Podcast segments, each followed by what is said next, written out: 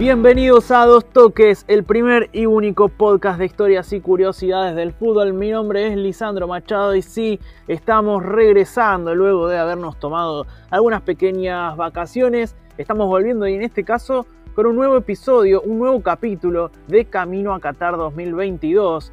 Esta vez nos toca continuar en el último de la década de los 50, el de Suecia 1958. Sin embargo, previo a meternos de lleno en lo que fue la previa y el propio mundial, te cuento que nos pueden seguir en Instagram, somos a dos toques podcast 2 con letra, también en Facebook igualmente, a dos toques podcast 2 con letra. Nos pueden seguir en Twitter arroba a dos toques podcast, en este caso el 2 es con número. Y si tienen ganas de escribirnos, de contarnos alguna cosa, de alguna liga que les gustaría que hablemos, alguna historia que les gusta y que eh, rían un poco más de información pueden escribirnos a, a dos. El 2 en ese caso es con número. Así que sin más preámbulos, nos vamos a meter en lo que es el Mundial de Suecia 1958.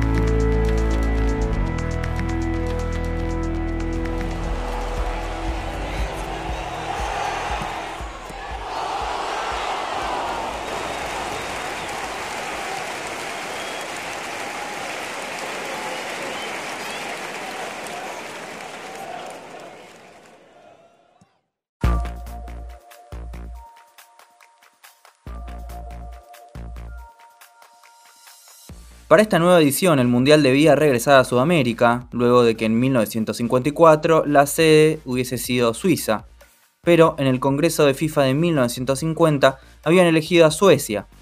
Para 1954, Brasil impugnó la decisión y apoyó la candidatura de Chile, pero las malas condiciones de este último país en nivel de infraestructura le dieron otra vez la ratificación para que se jugara en Escandinavia aunque para 1956 comenzaron las eliminatorias.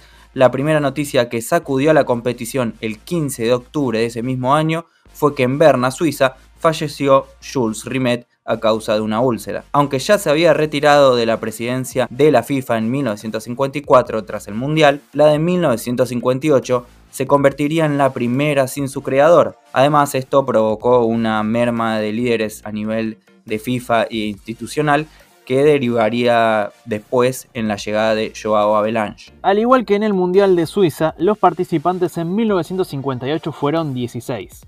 Suecia tenía un cupo como anfitrión, lo mismo que Alemania Federal por ser el vigente campeón. Los otros 14 cupos se repartieron en 9 para Europa, 3 para Sudamérica, 1 para Norteamérica y uno que debía ser para Asia o África, pero que terminó en una repesca. 27 selecciones inscritas para las eliminatorias europeas se dividieron en 9 grupos de 3 participantes. Inglaterra superó a Irlanda y Dinamarca en la zona 1, Francia hizo lo propio con Islandia y Bélgica en la 2. En el grupo 3 no hubo sorpresas cuando Hungría superó con comodidad a Bulgaria y a Noruega, mientras que Checoslovaquia en la zona 4 fue demasiado para Gales y Alemania Oriental, que por primera vez disputaba una eliminatoria. La zona 5 estuvo peleada hasta el final entre Austria y Holanda, aunque una victoria de los primeros ante la débil Luxemburgo lo depositó en Suecia. En la 6, la Unión Soviética por primera vez disputó una eliminatoria y superó a Polonia y Finlandia para llegar a su primer mundial. Yugoslavia también clasificó en una reñida lucha contra Rumania y una débil Grecia. Finalmente, Irlanda del Norte sorprendió a Italia y a Portugal y lo mismo hizo Escocia contra España y Suiza y ambos se metieron en la cita mundialista. Por su lado, Sudamérica dividió sus nueve inscriptos en tres grupos de tres y no hubo demasiadas dudas. Esta vez la única selección que se bajó fue Venezuela, que iba a disputar la zona 1, por lo que dejaba a Perú y a Brasil en un mano a mano. Los brasileros empataron 1 a 1 como visitantes y ganaron por 1 a 0 como local y se metieron en el Mundial. Los otros que clasificaron fueron Argentina en su vuelta tras varias renuncias, que superó a Bolivia y Chile, y Paraguay que había vencido a Colombia y a Uruguay. El único cupo de Norteamérica se disputó de manera algo complicada. Los seis inscriptos se dividieron en dos zonas, cuyos ganadores se enfrentaron en una final. Por la zona 1, el derecho al duelo decisivo se lo ganó Costa Rica, ganando todos sus partidos contra Antillas Neerlandesas y Guatemala, mientras que en la otra, quien emuló la victoria total fue México, que le había ganado a Canadá y Estados Unidos. En la final, México superó a Costa Rica por 2 a 0 como local y gracias a un empate en 1 en San José, fue el único representante de la CONCACAF.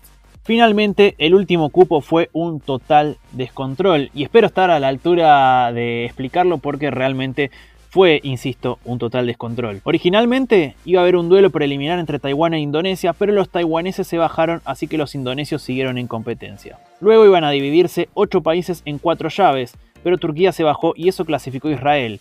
Chipre también se retiró, entonces quien pasó sin jugar fue Egipto. Los únicos partidos que se jugaron en esa llave y en toda la eliminatoria asiática africana fueron entre Sudán y Siria, que terminó en ventaja del primero por 1 a 0 y 1 a 1, e Indonesia y China, que tuvo tres encuentros y clasificó al primero casi por descarte. Es que en Yakarta ganaron los indonesios por 2 a 0 y en Pekín fue victoria local 4 a 3, así que al no haber resultado global se disputó un desempate en Birmania que terminó 0 a 0.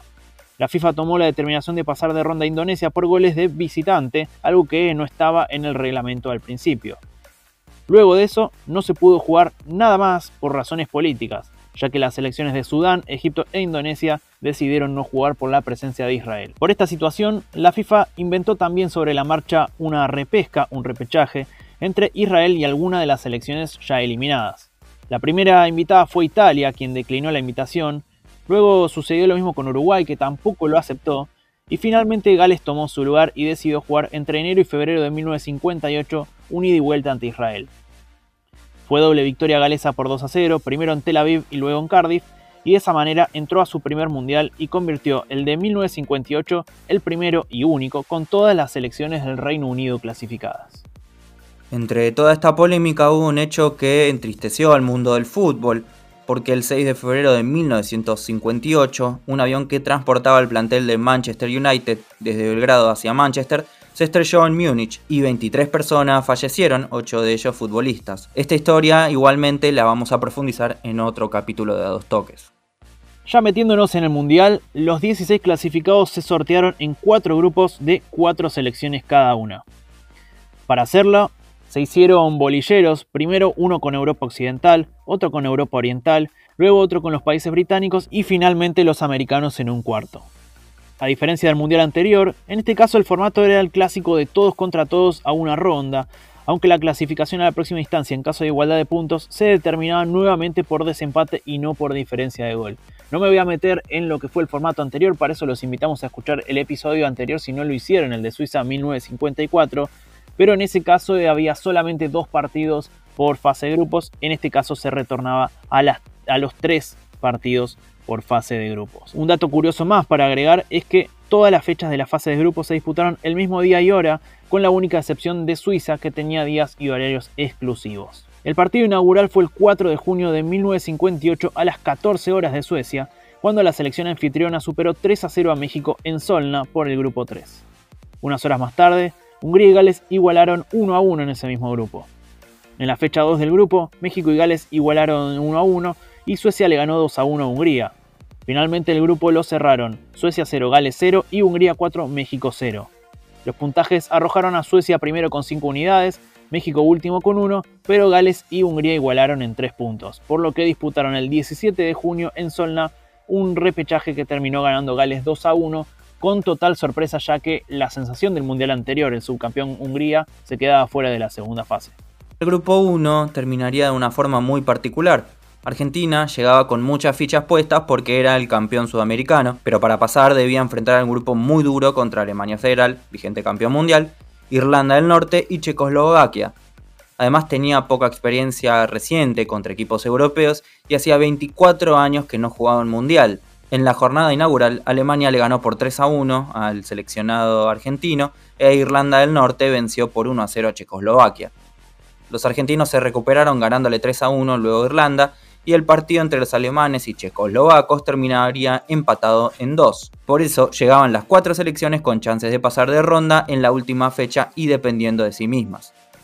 Alemania rescató un empate a falta de 12 minutos contra Irlanda del Norte y se aseguró un lugar en la próxima instancia, pero Checoslovaquia y Argentina terminaría en un escándalo. En un partido conocido como el desastre de Suecia, los checoslovacos ganaron por 6 a 1 en lo que fue la derrota más abultada en toda la historia de la selección argentina, luego igualada por Bolivia en 2009 por las eliminatorias y en España 2018 en un amistoso. Al regresar a Ezeiza, los jugadores fueron recibidos con monedas e insultos y, según Amadeo Carrizo, un arquero histórico de la selección, tuvo que renunciar después de este episodio raro y un poco triste. a la vez que Ángel Labruna, otro histórico eh, de la selección argentina y del fútbol argentino, que pasó un papelón en este partido, dijo que no estaba bien preparado físicamente para afrontar estos tres partidos en tan corto tiempo. Igualmente, finalmente, Checoslovaquia cayó en el desempate ante Irlanda del Norte por 2 a 1 y quedó afuera del Mundial. Otro grupo que tuvo desempate fue el cuarto. En esa zona Brasil pasó sin demasiado sufrir. Le ganó 3 a 0 a Austria, 2 a 0 a la Unión Soviética e empató 0 a 0 frente a Inglaterra. No recibió ningún gol y terminó quedando primero el equipo brasilero. Sin embargo, la Unión Soviética de Lev Yashin, de quien hablamos en el episodio de la Unión Soviética y los invito a escucharlos, y también los ingleses quedaron igualados en el segundo lugar, fruto de tres unidades. El último del grupo fue Austria, quien apenas logró un punto. El desempate se jugó en Gotemburgo y metió a los soviéticos en la próxima ronda al ganar 1 a 0. Cerrando esta fase de grupos, el grupo restante no tuvo desempate ni escándalos, ni tampoco sorpresas. Francia y Yugoslavia avanzaron con comodidad ante Paraguay y Escocia, ambos muy poco preparados para la alta competencia. En la segunda fase entonces comenzó el show de Pelé. El astro brasileño apenas tenía 17 años y se convirtió en el más joven en convertir en mundiales cuando hizo el gol con el que Brasil superó a Gales en cuartos de final y además se convirtió en el motor de su selección junto a Garrincha, Babá y una generación repleta de cracks. El resto de los duelos de la fase fueron entre europeos y sin demasiada pelea. Francia goleó por 4-0 a Irlanda del Norte, Alemania Federal ganó por 1-0 a Yugoslavia y Suecia se quedó con el sueño de la Unión Soviética ganándole por 2-0. El 24 de junio dieron lugar las semifinales. La favorita era Alemania Federal, que cayó ante la anfitriona Suecia en Gotemburgo. En ese encuentro comenzaron ganando los teutones con gol de Schaffer, pero Skonglut igualó y sobre la hora Gren y Hamrin le dieron la alegría a los escandinavos. Y en otra sorpresa, Solna fue testigo de otro espectáculo de O'Reilly es que Pelé marcó tres tantos que hicieron que Brasil venciera por 5 a 2 a Francia y se metiera en otra final del mundo como en 1950. Babá y Didi hicieron los otros goles para los brasileros, mientras que Fontaine y Piantoni hicieron los dos para los franceses. Para el tercer puesto, Francia goleó 6-3 a Alemania Federal el 28 de junio y al otro día, el 29, Solna fue la sede elegida para la final del mundo. A las 15 horas, casi 50.000 personas fueron testigos de un tanto de Liedholm a los 4 minutos que ilusionaba a los suecos, ilusión rápidamente disipada por el espectáculo de Brasil. Babá a los 9 y a los 32 lo dio vuelta y en el segundo tiempo dos de Pelé y uno de Zagallo le dieron los 5 goles a los brasileños. Antes de terminar, Simonson solo maquilló el resultado. Fue 5-2 para Brasil, convirtiéndolo en el primer y único campeón del mundo no europeo en Europa, además de ser Pelé con 17 años el campeón más joven de la historia. Además, es una de las tres máximas goleadas en finales junto a la de 1970 Brasil 4 Italia 1 y a la de 1998 Francia 3 Brasil 0. Llama la atención que en todas las finales donde hay tres goles de diferencia, las finales históricas, siempre estuvo Brasil, dos ganando y una perdiendo. En entrevistas posteriores también Pelé dijo que le había prometido a su papá vengar el maracanazo y llevar la copa a Brasil. Con seis goles en su haber no solo lo había logrado, sino que también se había convertido en el goleador de su selección y en un futuro tricampeón del mundo.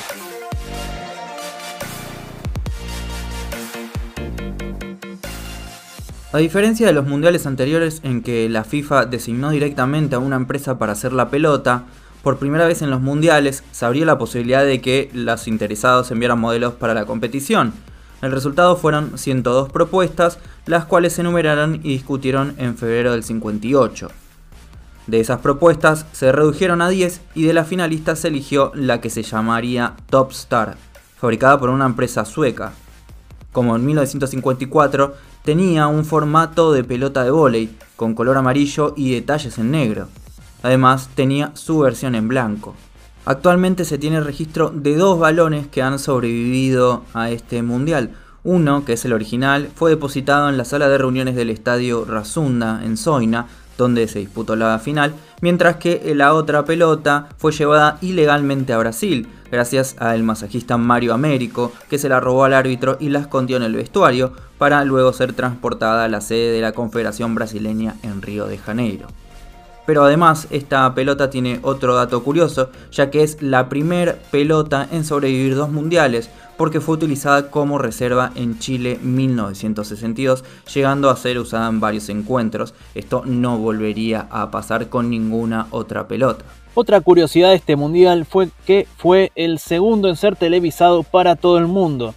Por eso es que hoy podemos encontrar, por ejemplo, video de los goles, incluso también del sorteo y todo esto en YouTube. De hecho, para elaborar este episodio hicimos mucha búsqueda de este tipo de materiales a través de YouTube. También quiero agregar otro detalle más, que es que el Estadio Razunda, ubicado en Solna y sede de la final del mundo, fue construido en 1937 y contó no solo con el Mundial de Suecia 58, sino que también fue sede de la Euro 64 y del Mundial 95, siendo el único junto al Rose Bowl de Estados Unidos en albergar finales de mundiales masculino y femenino. Más allá de esto, lo curioso es que más allá de toda esta historia que tiene detrás, en 2013 la cancha fue demolida para dar lugar a un complejo de departamentos y Suecia mudó su localía que tenía en ese estadio hasta ese momento. El último en hacer un gol en esta cancha fue Edinson Cavani en un Napoli 2 AIK 1 el 22 de noviembre de 2012 por la Europa League. También como dato curioso, Pelé hizo 5 de sus 6 goles en este mundial en ese estadio. O sea que si hoy quieren ir a ver dónde se jugó eh, la final del mundial y dónde brilló Pelé, se van a encontrar con un par de departamentos y nada más.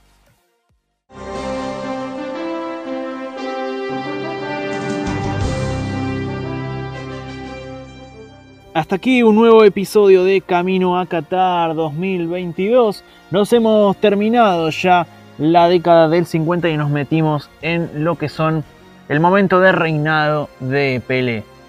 Antes de despedirnos quiero decir dos cositas. Primero que previamente, obvio, quien me acompañó en este episodio es Seba Vera, mi compañero a quien no lo he nombrado en la apertura. Y por otro lado, recordarles que nos pueden seguir en las diferentes redes sociales. Somos a dos toques podcast en Instagram, en Facebook también, arroba dos toques podcast en Twitter. Nos pueden escribir por mail a dos podcast gmail.com y si tienen ganas pueden colaborar con nosotros para que sigamos mejorando la calidad del audio dándonos un cafecito en cafecito.app barra a dos toques podcast. Hasta aquí ha pasado este nuevo camino a Qatar 2022. Nos escuchamos en el próximo episodio de A dos toques en cualquiera de sus formatos.